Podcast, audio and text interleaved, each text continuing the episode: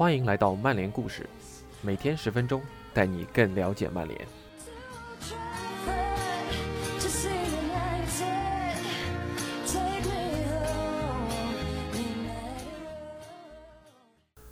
Hello，大家好，好久不见。今年的曼联故事比往年来的要晚一些，毕竟去年第一期节目发布的时间是二月十二日，而大家听到本期节目的时候，应该已经是二月二十三日了。我原本以为春节前的零零七工作能够在假期后有所缓解，谁料想零零七的下一个节点现在已经排到了四月底。当然，大家来听节目肯定不是来听我抱怨的，在这里给大家拜个晚年，我也会在力所能及的情况下继续更新。之前依依同学和韩语大叔的对谈类节目，今年还是会继续的。大家想听什么内容，也可以在这边留言，我们也将不断完善这一衍生栏目。而我个人呢，主要还是会继续维持文章、故事类内容的更新。同样的，大家有什么需求都可以留言，我这边会记录后去挖掘相关的素材。以上就是今年曼联故事更新的一个大致情况。下面让我们开始今天的内容。如果有人说没有他，鲁尼可能就不会加盟曼联，那我想你一定会觉得他吃错药了。但今天的主人公还真的有这个资格这么说。那他是谁？他又做了什么事情促成了鲁尼加盟曼联呢？请听由 TA 网站记者老李·惠特威尔撰写的故事。没有我，鲁尼还会加盟吗？本文翻译：吴文博 ATZ。在当年那笔足以改变曼联未来十多年命运的转会中，乔·鲁安。只是一个不起眼的小角色，尽管他只贡献了一支记号笔和一块纸板，他仍然有钱笑着说：“我以前总是会想，要不是我，俱乐部可能就不会签下韦恩了。”我们可以允许他直呼这位曼联队长的大名。十六年前，鲁安也是在老特拉福德现场欢迎当时世界足坛身价最高年轻球员的球迷之一。在此后的日子里，这个年轻球员成为了曼联队史射手王，为球队夺得了十一个重大赛事冠军，更是福爵爷教练生涯最后一章的亲历者。所有人都熟知韦恩·鲁尼的故事，他是埃弗顿的天才少年，二零零四年被曼联以两千七百万英镑的天价签下，之后成为了英格兰队长。说到鲁安在这笔转会中所扮演的角色。大家可能就不是很清楚了。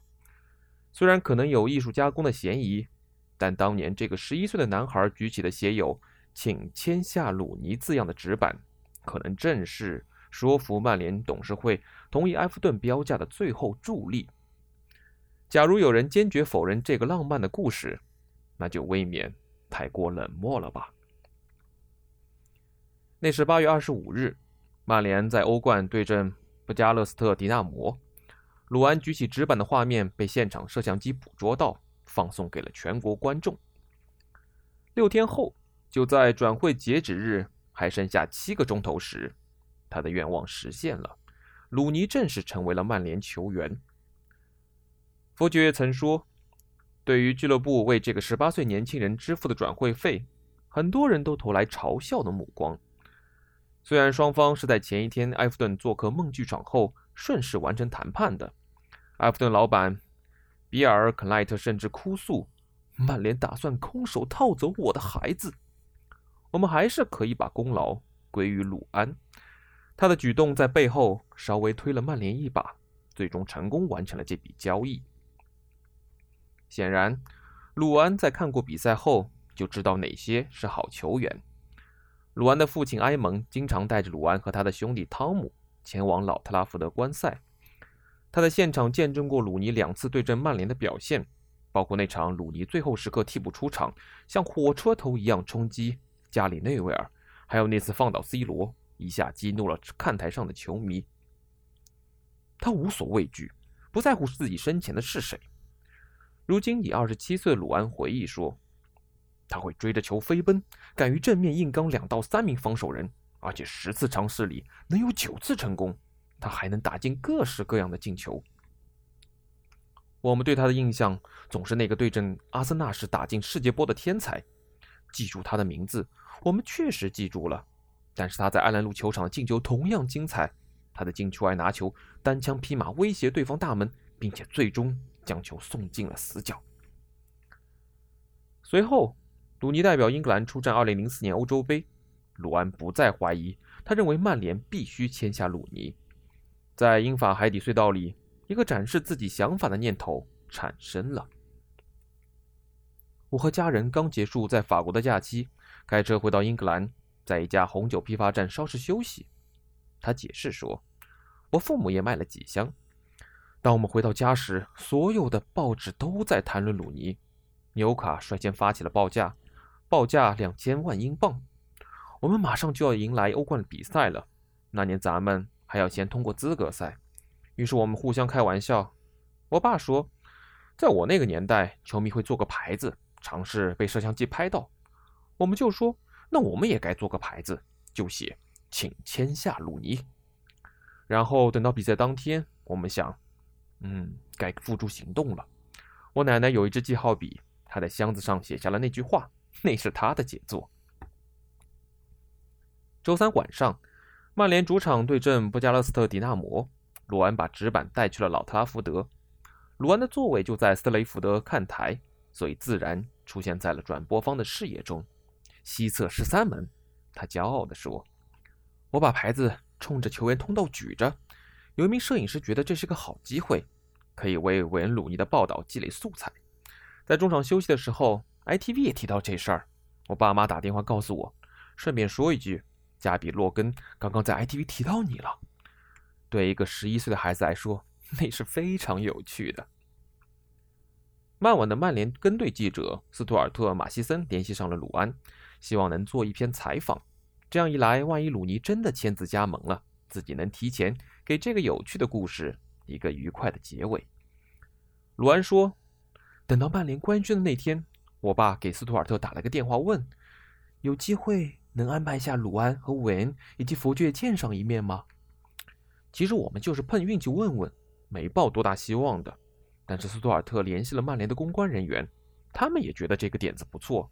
于是我们得在一个半小时之内从自己家赶去老特拉福德。通常来说，这个时间对于一名曼联季票球迷来说绰绰有余。问题就在于鲁安一家都生活在利兹，所以时间相当紧张。父亲埃蒙虽然是在威森肖长大的。但是后来报考了利兹的三一大学，毕业后就留在了当地。尽管如此，埃蒙还是让儿子们都成为了红魔拥趸。任何来往于利兹和曼市之间、穿越过奔宁山脉的老司机都知道，九十分钟的时间几乎没有任何喘息的余地。而鲁安这回还赶上了 M 六二公路的正常发挥，垃圾到不行的交通状况啊！我们前面还挡着一辆水泥搅拌车，他说道：“车速只有每小时五英里。”最终，我们勉强在时限内赶到了梦剧场。埃蒙感觉肾上激素激增，迅速在场外停好车，然后开门。一名曼联的工作人员走过来说：“你们得抓紧时间了，我们只有五分钟时间进场。”接下来的情形就是我们被带着从秘密通道直接进了球场。我有些紧张，但是佛爵向我招手，他抓住了那个牌子，敲了敲我的脑袋。他真是个有意思的人。他问我：“你这件球衣印着谁的名字呀？”我转过头去回答：“史密斯的十四号，鲁尼的八号当然更合适。不过我的学校尽是利兹联球迷，所以当曼联签下他们的金童阿兰·史密斯时，他就成了我最喜欢的球员之一。这也是我嘲笑我的小伙伴的一种方式。”鲁尼当时没说多少话，但他也只有十八岁，所以应该还没能适应这样的画面。我非常幸运，他脱下了自己的球衣，并在上面签了字。现在这件球衣已经在我家里装裱起来了。当鲁安说到自己的感受时，你能从他的声音中听到他的惊讶之情。那真是一种超越现实的感受。天空体育也联系了我们，希望来我家进行采访。我后来在 VHS 上看到了采访视频，我显得畏畏缩缩的。呃，我基本上只是说了自己非常高兴看到曼联签下鲁尼，但就这句话，我都 NG 了九次才算总算搞定的。一个月后，鲁尼在对阵费内巴切时迎来了首秀，鲁安也坐在看台上。鲁尼的帽子戏法证明了曼联的投资不会打水漂。然而，这段佳话也有一个转折。二零一三年七月，鲁安改变了对鲁尼的看法，这次他还是接受了曼晚的采访。标题却是“请卖掉鲁尼”。二零一零年，鲁尼第一次公开表态希望离队，鲁安已经感到不满了。这次鲁尼又提出离队，鲁安觉得是时候分手了。当 C 罗和特维斯相继离队时，他希望球队能完成重磅引援，但是当范佩西成为球队一号人物了，他又感到沮丧。鲁安说：“所以他的想法到底是什么呢？”这次，曼联无视鲁尼的离队请求，在莫耶斯治下，鲁尼选择留守曼联，在2014年2月续签了一份合约，并最终超越波比·查尔顿爵士，成为了曼联队史的射手王。2020年的足总杯赛场上，鲁尼在普莱德公园得到了曼联球迷的礼遇，但是鲁安不在其中。我也买了票，但是因为生病错过了。他这样说道。尽管对鲁尼两度想要离队有意见，鲁安表示，如果鲁尼那场比赛能够取得进球，自己还是会为他加油的。你可以始终抱着对他的恨意不放，他这样说。也可以看看他在曼联的成就。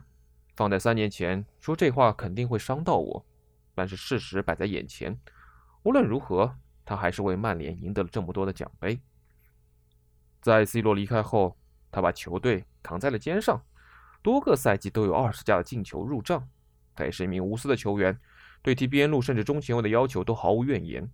与水晶宫那场足总杯决赛，他奉献了一场足以匹配队长之名的表演。他对曼联的贡献是难以估量的。以上就是今天的曼联故事，感谢您的收听，我们下次再见。